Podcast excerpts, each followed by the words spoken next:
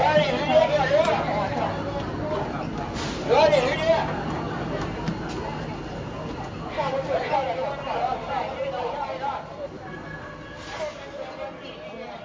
没想到竟然有两个人都不要北京户口这种事情发生，HR 慌了。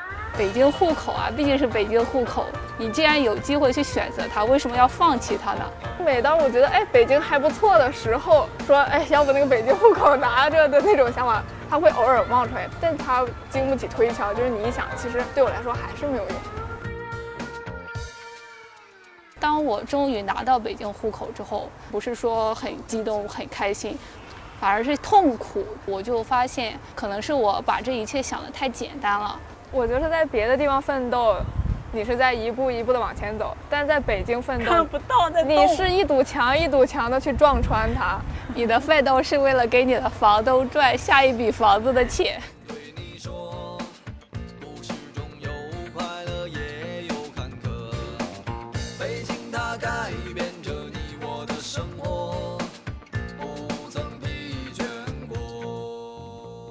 前的一个报告是这样子的，就是他调查了每个城市最重要的三笔支出是流向了哪里，然后北京的话就是房子、车子和教育嘛，然后像重庆吃喝玩乐，然后大家就说从这个表里就可以看出来哪个城市宜居，哪个城市生活压力大。对，我觉得以后床要跟车结合一下，就是全自动床车，就是到了该上点儿班，床自己就去上班了。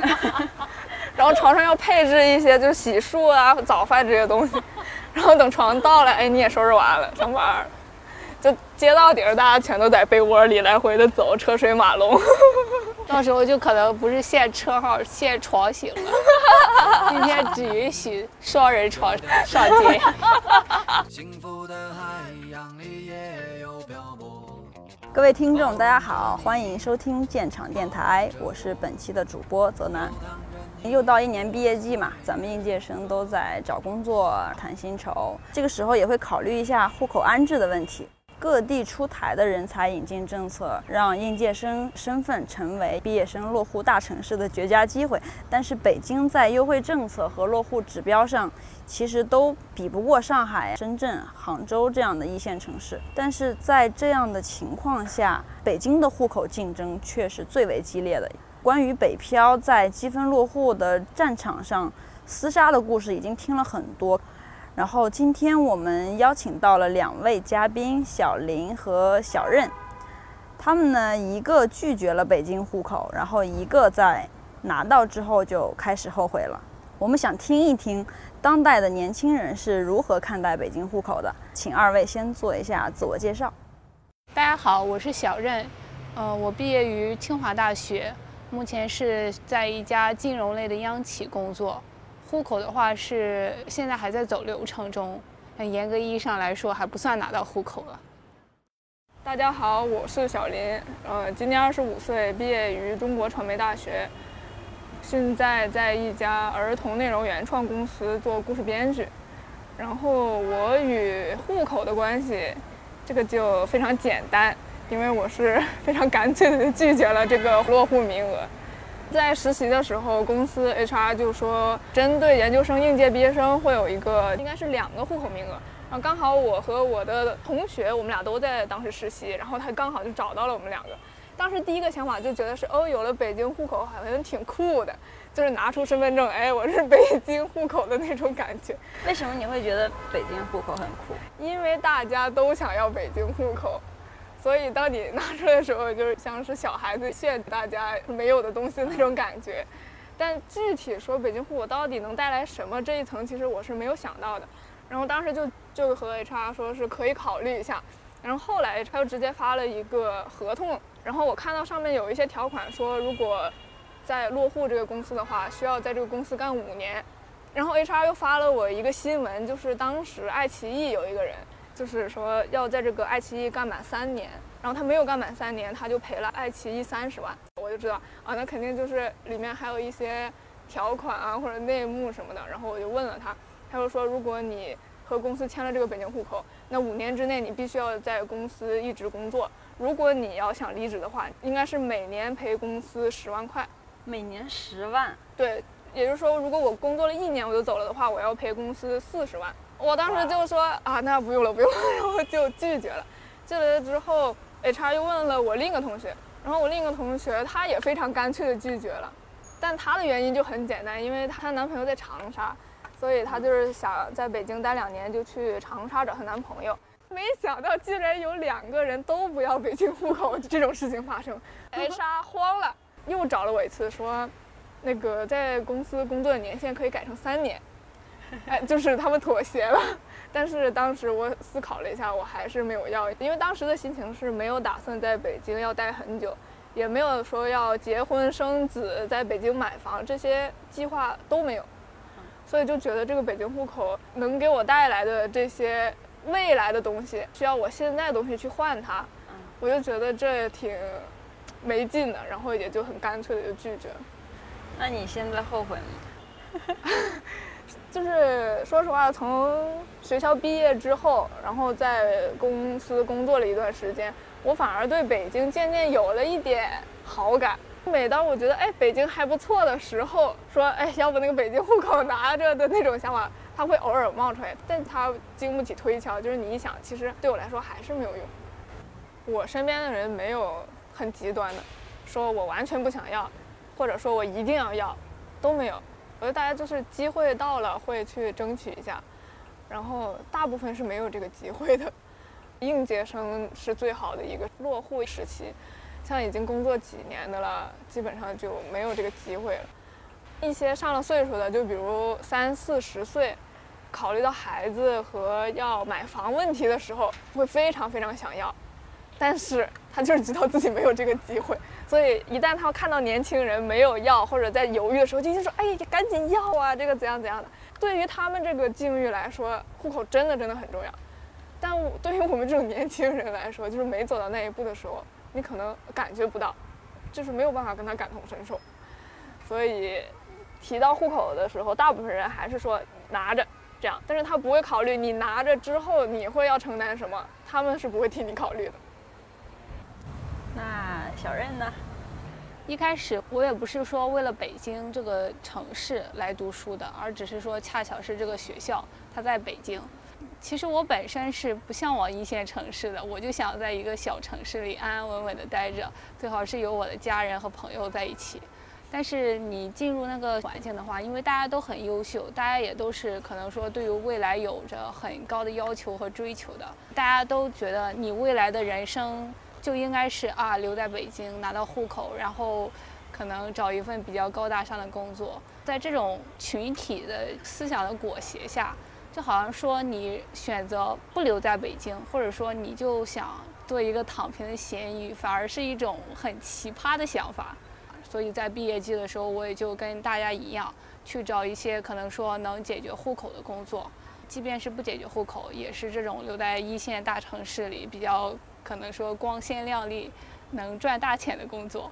之前还听你说过，就是说你考过很多地方的选调生。我的性格的原因，包括我家乡的原因嘛，就是不北，大家都会觉得在一个比较稳定的体制内工作的话，是一个很有安全感、也很有前途的一个事情。所以我一开始选择的时候，我也有选择去考公务员。然后包括北京的公务员、上海的公务员、浙江的公务员，还有深圳的公务员，就是还有家乡的公务员，这些就所有能考的我都考了，然后都考上了。但是到我选择的时候，嗯，它是因为是这样子的，呃，北京的公务员可能出的比较晚，然后当时是先考的上海的选调和浙江的选调嘛，出了结果了，但是我当时都是拒绝了，因为我当时的想法就是。要么留在北京，要么回家。找工作吧，都是这样，大家都是骑驴找马。但是真正等拿到 offer 了，又开始挑三拣四。对，就是先考再说。等考上了吧，就开始有各种理由挑刺。比如说上海，就会觉得没有在上海生活过，然后又觉得是南方嘛，可能人文呀什么的生活不适应。浙江吧，就觉得上海都放弃了，为什么要去浙江呢？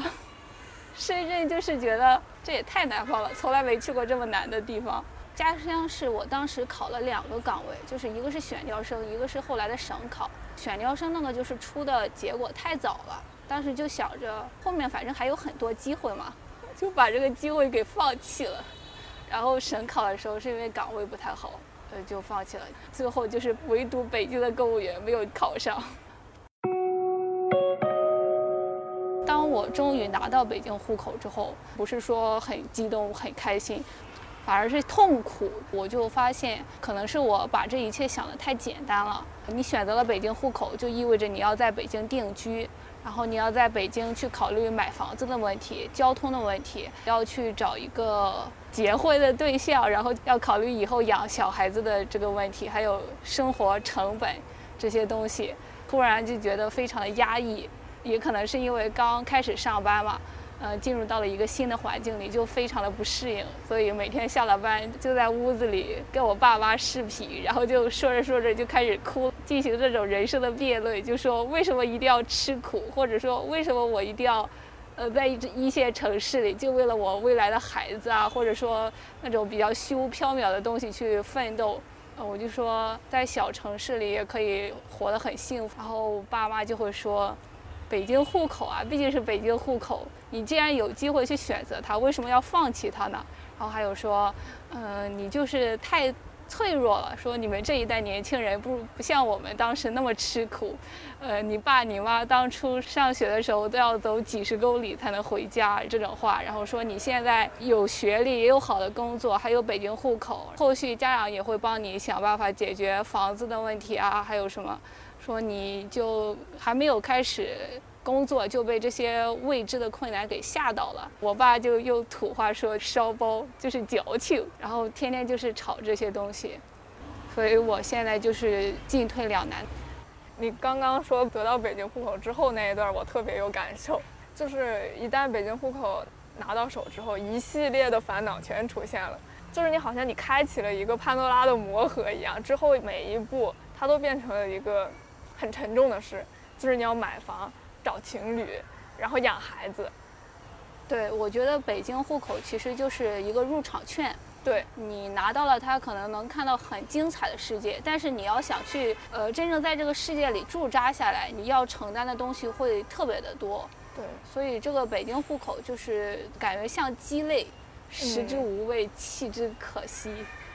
我有一个同事，他也是拿到了北京户口，但好像他就为了这个北京户口赔了公司一些钱。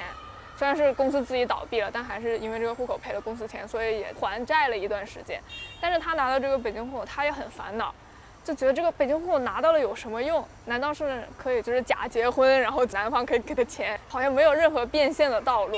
因为其实他能用上北京户口的各种途径，都会要付出更多的代价。但当时我想的是。我拿着我的黑龙江户口，我也可以走全国。那为什么拿着北京户口就一定要留在北京呢？你也可以拿着北京户口去上海、去浙江、去深圳，去哪里都好。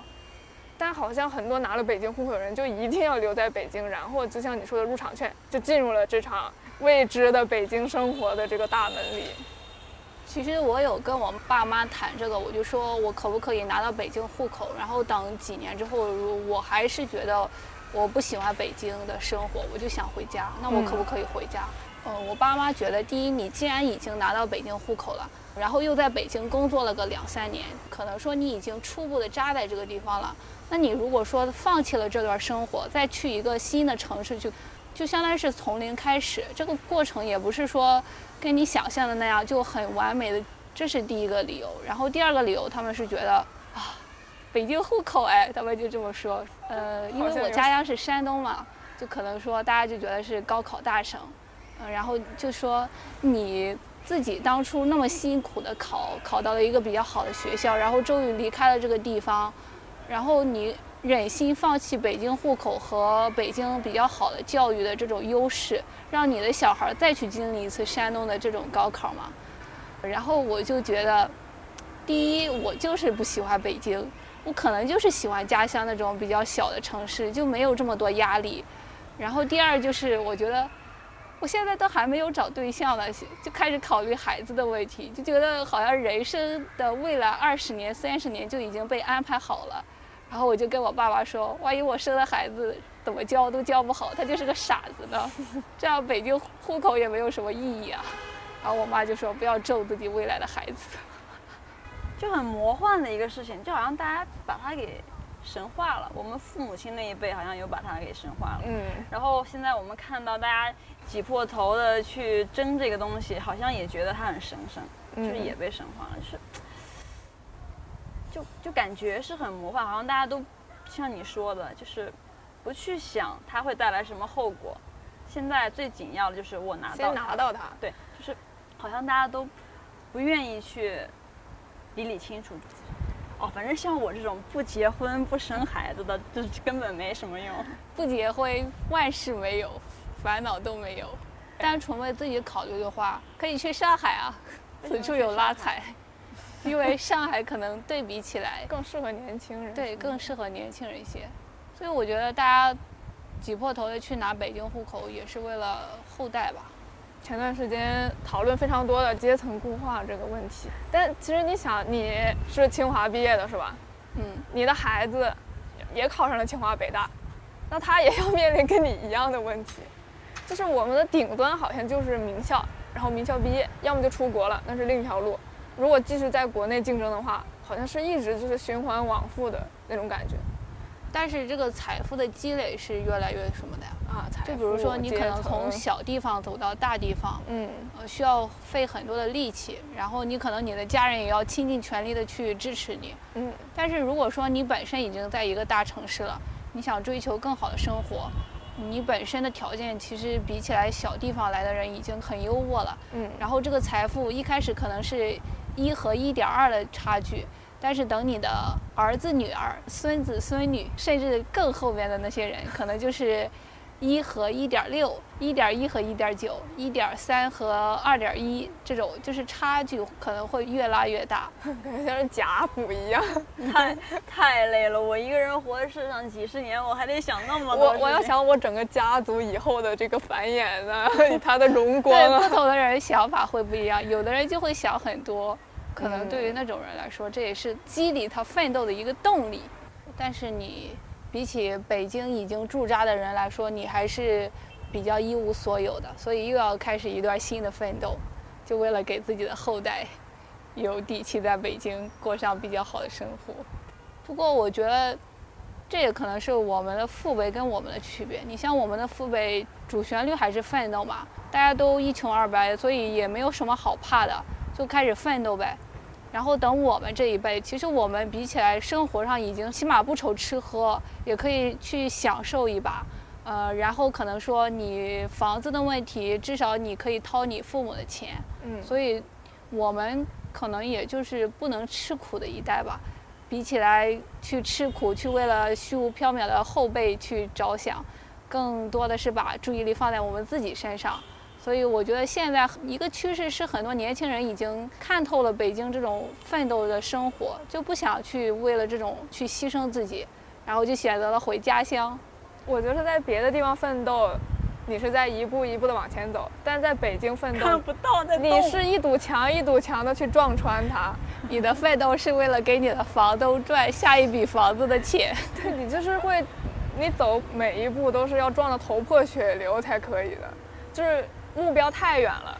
就是我现在和到我在北京的每一个目标之间的跨度，跟在小城市奋斗的跨度是不一样的，那真是很拉胯走起来。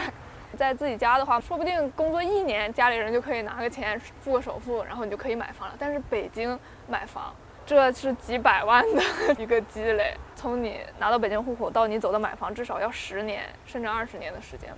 我恰巧是前几天看到一个人，这个男生家里不是很富裕，因为他考上了上海的选调生，已经在上海上班了。呃，家里人为了能让他在上海，首先要掏个首付，所以把家乡的房子给卖了。父母现在租房子，我就在想这一步到底值不值得？很多操作都是这样，真的。对，然后我我也会很佩服这种人，至少他们很有勇气走出这一步。对，孤注一掷，就像一个金字塔一样，孩子就是金字塔的顶尖儿，底下全部都是你家里人为你付出的，让你往上去拔，看你的高度能拔到哪。对，这可能也是我，呃，就是最后还是选择了要这个北京户口，然后留在北京工作的一个原因。如果说我现在就放弃了北京的工作回家，嗯嗯，等二十年之后，可能我跟我同学的差距会非常的大，而这是我选择了安逸的生活的一些代价。但是有差距又能怎么样呢？而且嗯这对于父母来讲，为什么要让他们牺牲那么大呢？他们想要牺牲哎，就是就是如果是换做我的话，我会阻止他们心里很过不去，很我一定不会让他们卖他们家乡的房子。这就是个人的想法吧。有的人考虑现在不想让父母受苦，有的人考虑以后，觉得我现在受苦是为了我未来孩子的幸福。可是，那我们都在为下一代着想，父母那一代谁还去管他们？因为他的父母那个时候很穷，根本就没有办法管他。然后我们这一代，他们要管我们，就是我们要管下一代。那么他们呢？我有的时候跟我爸妈说这些，他们会觉得有这个机会去牺牲一些自己的幸福，为了自己的孩子，也是很好的一种事情。人类善于牺牲，因为在牺牲的过程中，他可以得到很大的一个满足感。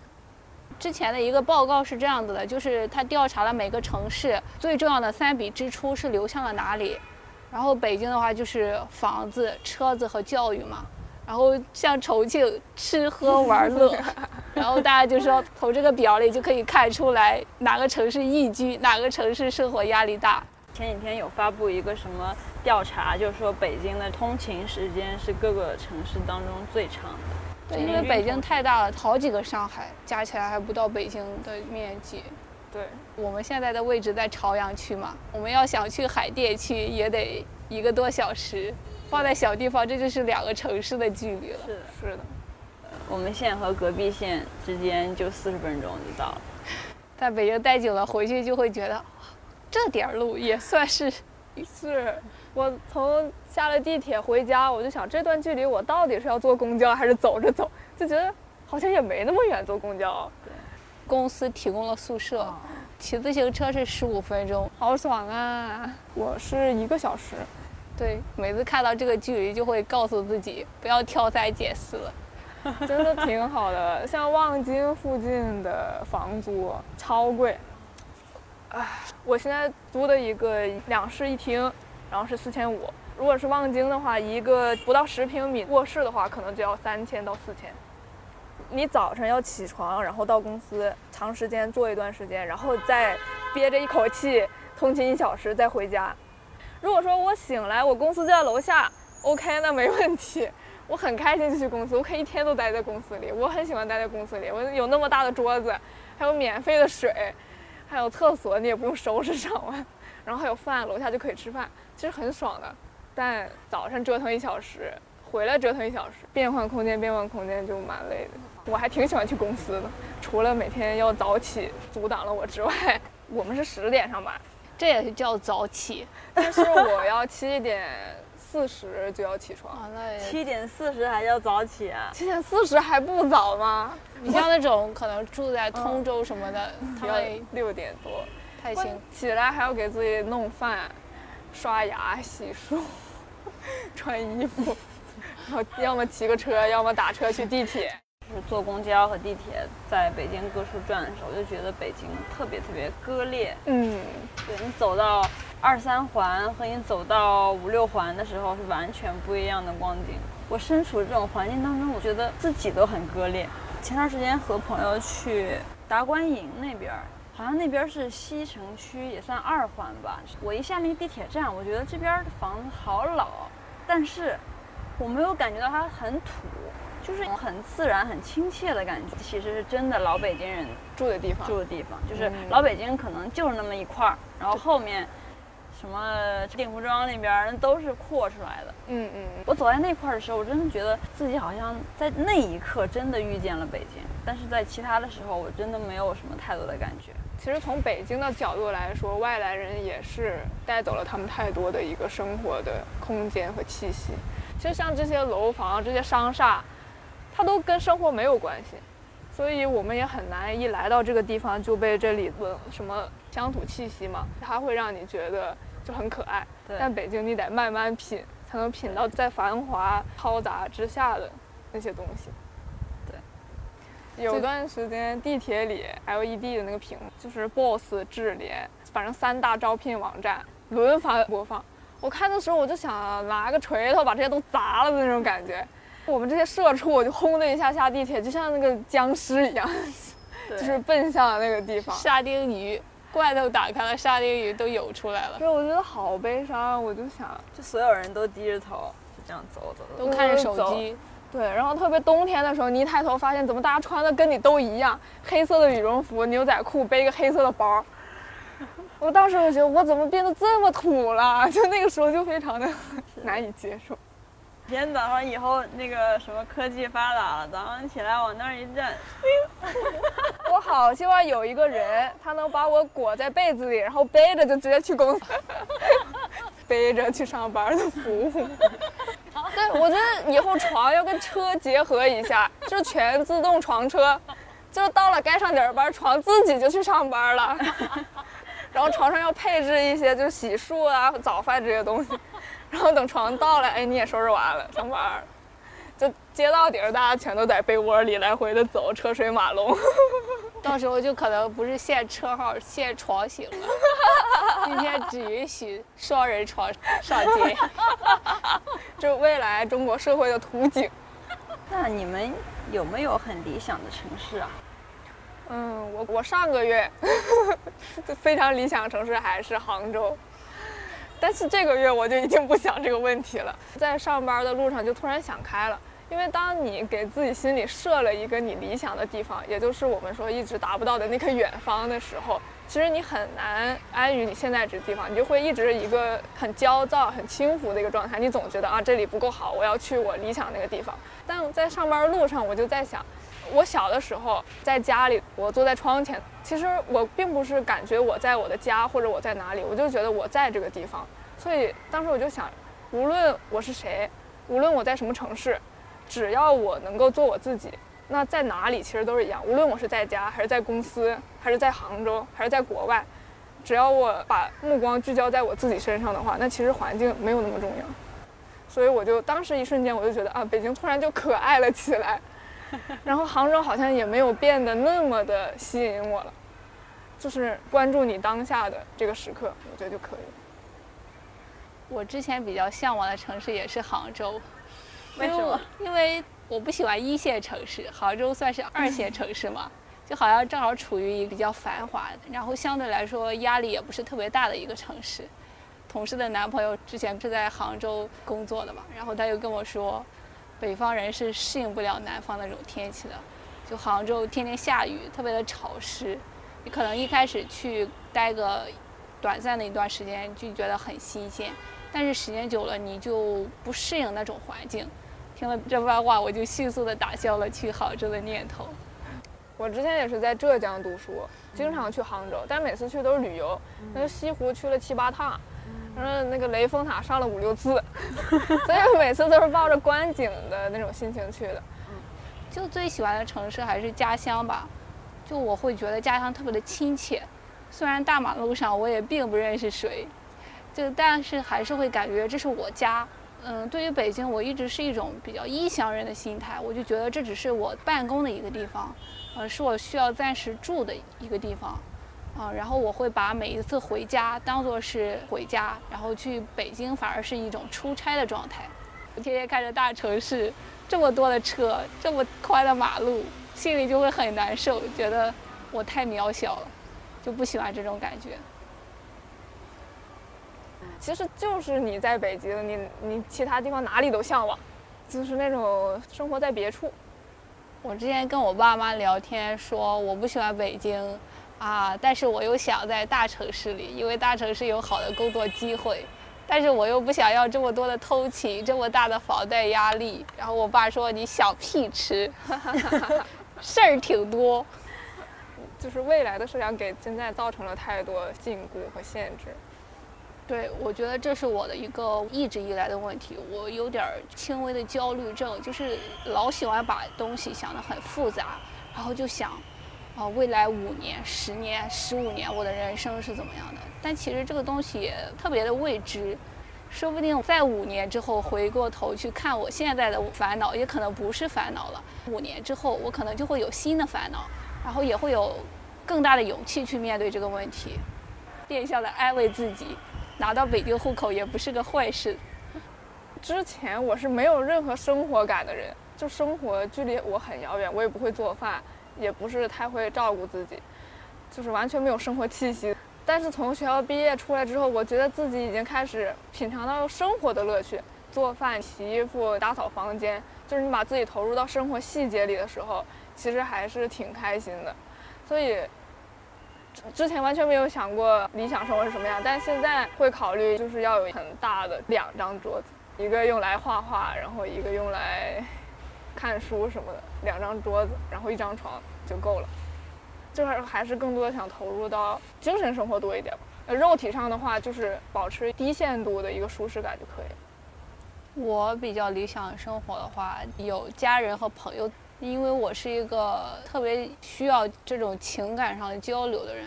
在北京的话，因为没有家人和朋友嘛，当然也有朋友，但是你像北京通勤，跟你朋友见个面都要定好个时间，所以在北京会感觉很孤独。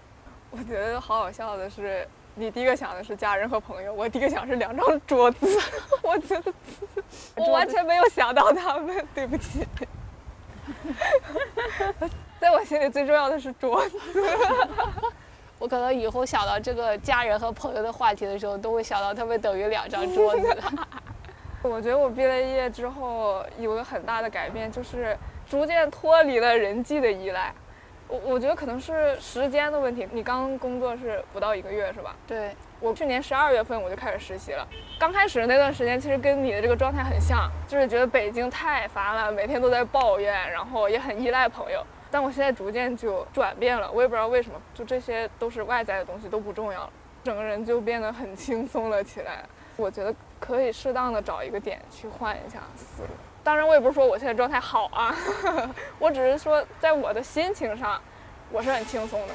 希望我有一天也能就是这样很从容的，就觉得好像那些东西都是小事情。当你认真的觉得这些事情都是一个小事情的时候，压力就没有那么大。佛了已经，佛了，这下是彻底的佛了。以前的佛是为了逃避，现在的佛是真正的 钻入进去了。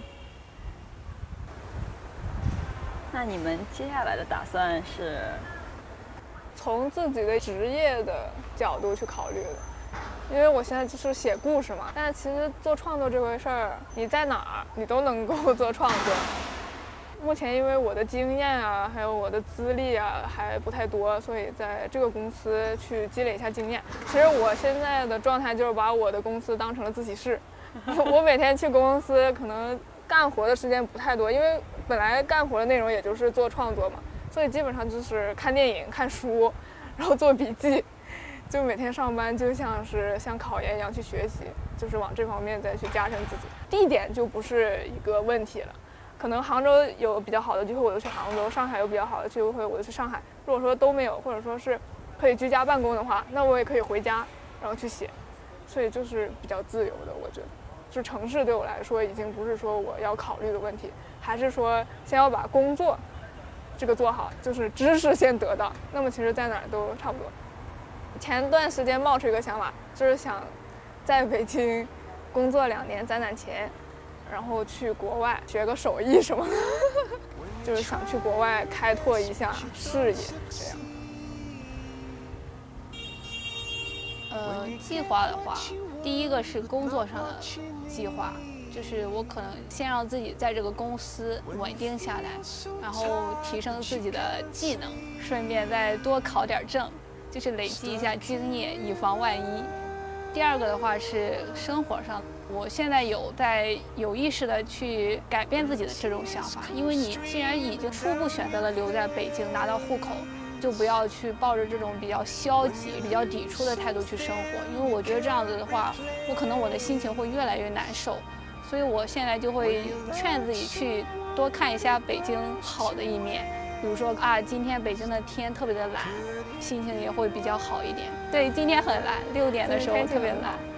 每天积累一点让自己开心的事情，北京好难啊，怎么样才能被你们发现？第三个的话是，我觉得北京户口只是一个比较具象的问题。其实一直以来，我自己内心深处最大的困难是我是一个不太自信、喜欢瞻前后顾、做事的时候就会容易想太多，就是自己给自己设置了限制的人。所以我觉得北京户口其实只是一个表面的限制。如果说我就不喜欢北京，我就想离开北京。那其实我完全可以说随时放弃辞掉这份工作，即便我有北京户口，我也可以离开。但是我觉得我就是一个胆小鬼，嘴上说着不喜欢北京，不想要北京户口，但是还是选择了一边留在北京，一边抱怨北京的生活。我觉得我可能太习惯于给自己设置限制了，所以我希望我以后能变得有勇气一些，更坦诚一些，己想要什么就去追求，自己不喜欢的东西干脆利索的推掉它。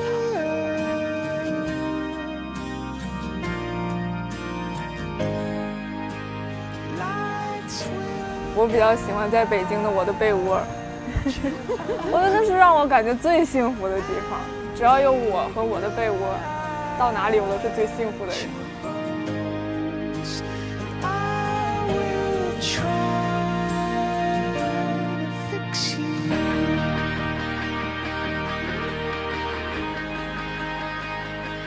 感谢你的收听，你可以在微信、微博、B 站、YouTube 搜索“建厂”关注我们，发掘更多真实故事。